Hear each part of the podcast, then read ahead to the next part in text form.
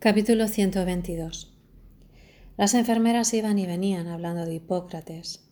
Con un mínimo de trabajo, cualquier pedazo de realidad podía plegarse a un verso ilustre. Pero ¿para qué plantearle enigmas a Etienne, que había sacado su carnet y dibujaba alegremente una fuga de puertas blancas, camillas adosadas a las paredes y ventanales por donde entraba una materia gris y sedosa, un esqueleto de árbol con dos palomas, de buches burgueses. Le hubiera gustado contarle el otro sueño. Era tan curioso que toda la mañana hubiera estado obsesionado por el sueño del pan y zas.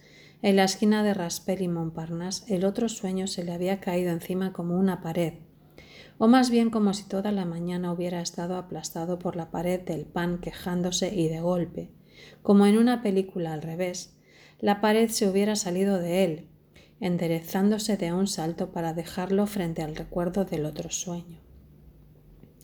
Cuando vos quieras, dijo Etienne, guardando el carnet. Cuando te venga bien, no hay ningún apuro. Todavía espero vivir unos cuarenta años, de modo que. Time present and time past, recitó Oliveira. Are both perhaps present in time future. Está escrito que hoy todo va a parar a los besos de T.S. Estaba pensando en un sueño, che. Disculpa, ahora mismo vamos. Sí, porque con lo del sueño ya está bien, uno aguanta, aguanta, pero al final, en realidad se trata de otro sueño. Miser, dijo Etienne. No te lo conté por teléfono porque en ese momento no me acordaba. Y estaba el asunto de los seis minutos, dijo Etienne. En el fondo las autoridades son sabias. Uno se caga todo el tiempo en ellas, pero hay que decir que saben lo que hacen. Seis minutos. Si me hubiera acordado en ese momento, no tenía más que salir de la cabina y meterme en la de al lado. Está bien, dijo Etienne.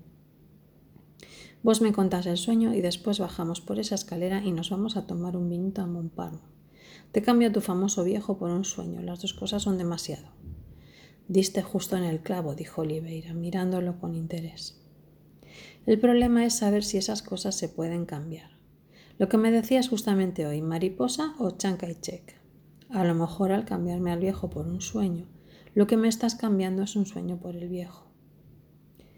Para decirte la verdad, maldito lo que me importa. Pintor, dijo Oliveira. Metafísico, dijo Etienne. Y ya que estamos, ahí hay una enfermera que empieza a preguntarse si somos un sueño o un par de vagos. ¿Qué va a pasar? Si viene a echarnos, ¿es una enfermera que nos echa o un sueño que echa a dos filósofos que están soñando con un hospital donde, entre otras cosas, hay un viejo y una mariposa enfurecida?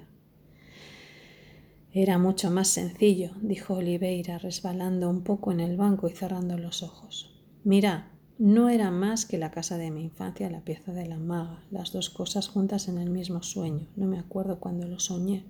Me lo había olvidado completamente y esta mañana, mientras iba pensando en lo del pan, lo del pan ya me lo contaste. De golpes otra vez lo otro y el pan se va al demonio. ¿Por qué no se puede comparar? El sueño del pan me lo puede haber inspirado e inspirado. Mira qué palabra. No tengas vergüenza de decirlo, si es lo que me imagino. Pensaste en el chico, claro, una asociación forzosa. Pero yo no tengo ningún sentimiento de culpa, che. Yo no lo maté. Las cosas no son tan fáciles, dijo Etienne incómodo. Vamos a ver al viejo basta de sueños idiotas. En realidad casi no te lo puedo contar, dijo Oliveira. Resignado. Imagínate que al llegar a Marte un tipo te pidiera que le describas la ceniza, más o menos eso. Vamos, no vamos a ver el viejo. Me da absolutamente lo mismo, ya que estamos. La cama 10, creo. Le podríamos haber traído alguna cosa. Es estúpido venir aquí. En todo caso, regálale un dibujito. Mis dibujos se venden, dijo Etienne.